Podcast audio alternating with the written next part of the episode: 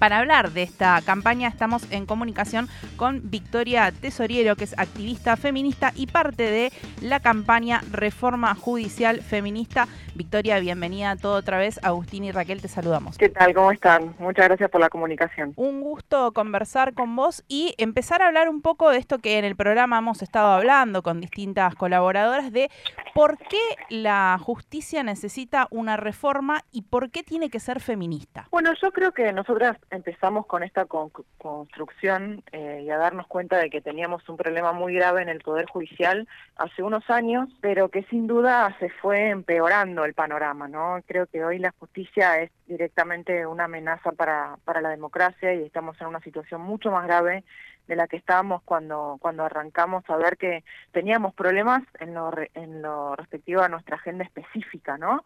problemas como desestimación de testimonios, una justicia que, que es muy burocrática, a la cual es muy difícil llegar, eh, los procesos judiciales tardan mucho tiempo, se desestima el testimonio de las mujeres y de las diversidades, es una justicia que es eh, elitista, que es clasista, que es antipopular, eh, y que por supuesto es misógina, ¿no? Entonces creo que venimos confluyendo con ese diagnóstico con muchas organizaciones a lo largo y ancho del país, hemos realizado muchas instancias de discusión y de debate con este mismo diagnóstico, eh, pero que bueno, creo que en la historia de Argentina eh, las mujeres y las diversidades siempre creo que militamos la agenda de los derechos humanos, de, la justicia social, y, y hoy tenemos un problema muy grave eh, con el Poder Judicial con, la, con respecto al cual tenemos que poder construir una alternativa, ¿no? De una justicia más abocada a, la,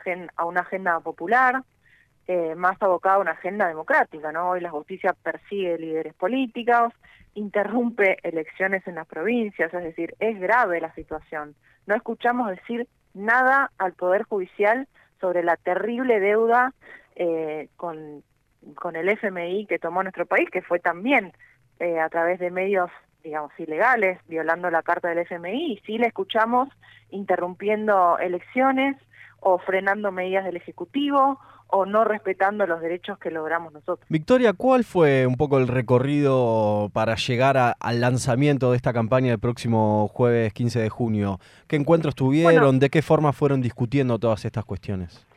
Cuando se legalizó el aborto en nuestro país, eh, nos dimos cuenta de que había habido una estrategia del Poder Judicial de armar causas eh, a mujeres que abortaban eh, por aborto o por eventos obstétricos. Hay un informe del CELS junto con la campaña que dio un número de 1.500 mujeres con causas por este tema. Entonces nos dimos cuenta que el Poder Judicial había tenido una estrategia con, de frenar nuestros derechos, ¿no?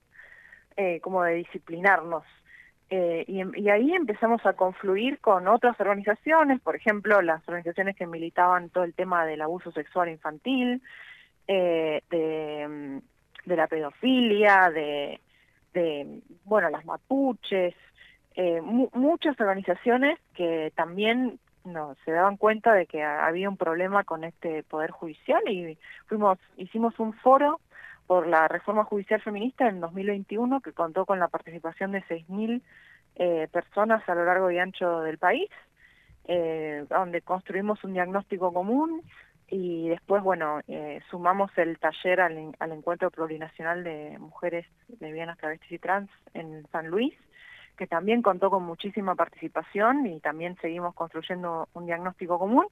Y finalmente dijimos bueno necesitamos un espacio que en donde podamos articular eh, situaciones en distintas provincias donde podamos hacer propuestas en conjunto.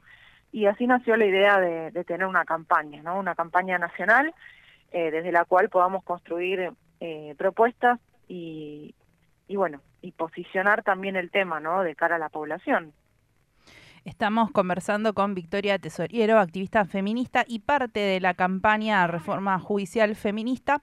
Eh, ¿Qué otro tipo de diagnósticos han hecho con respecto a la justicia? Porque, por ejemplo, también sabemos esto, de, nombrabas de la persecución a las madres protectoras, de eh, la persecución a los pueblos originarios.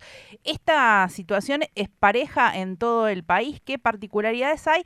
Y además, en el último tiempo ha habido algunos avances en lo que tiene que ver con normativa de capacitación a, la justicia, ¿no? Digo, eh, hay fiscalías especializadas en género, pero que vemos que no reflejan ese avance en eh, que la lucha ha llevado a cabo y que sigue habiendo juezas inclusive que están capacitadas y que eh, llevan fallos que son claramente patriarcales y machistas.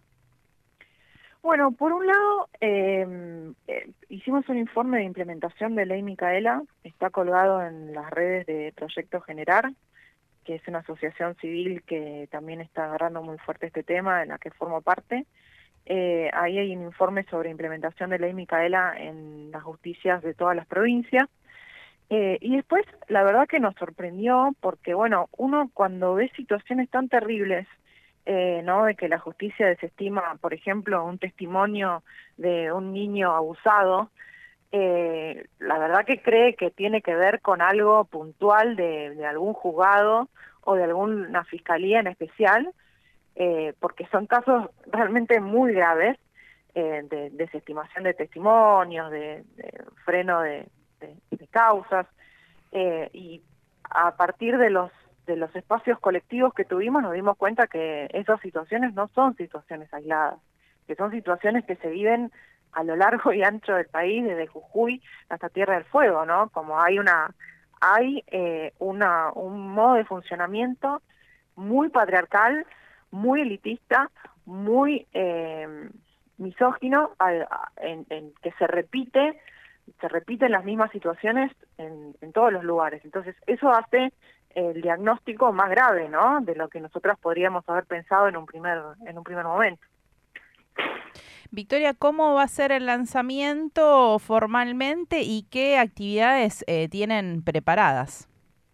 Bueno, el lanzamiento va a contar con eh, la participación, digamos, de una mesa de compañeras que reflejan la diversidad eh, de la campaña, es decir, va a haber una compañera por los organismos de derechos humanos, una por los sindicatos, otra por las organizaciones de mujeres.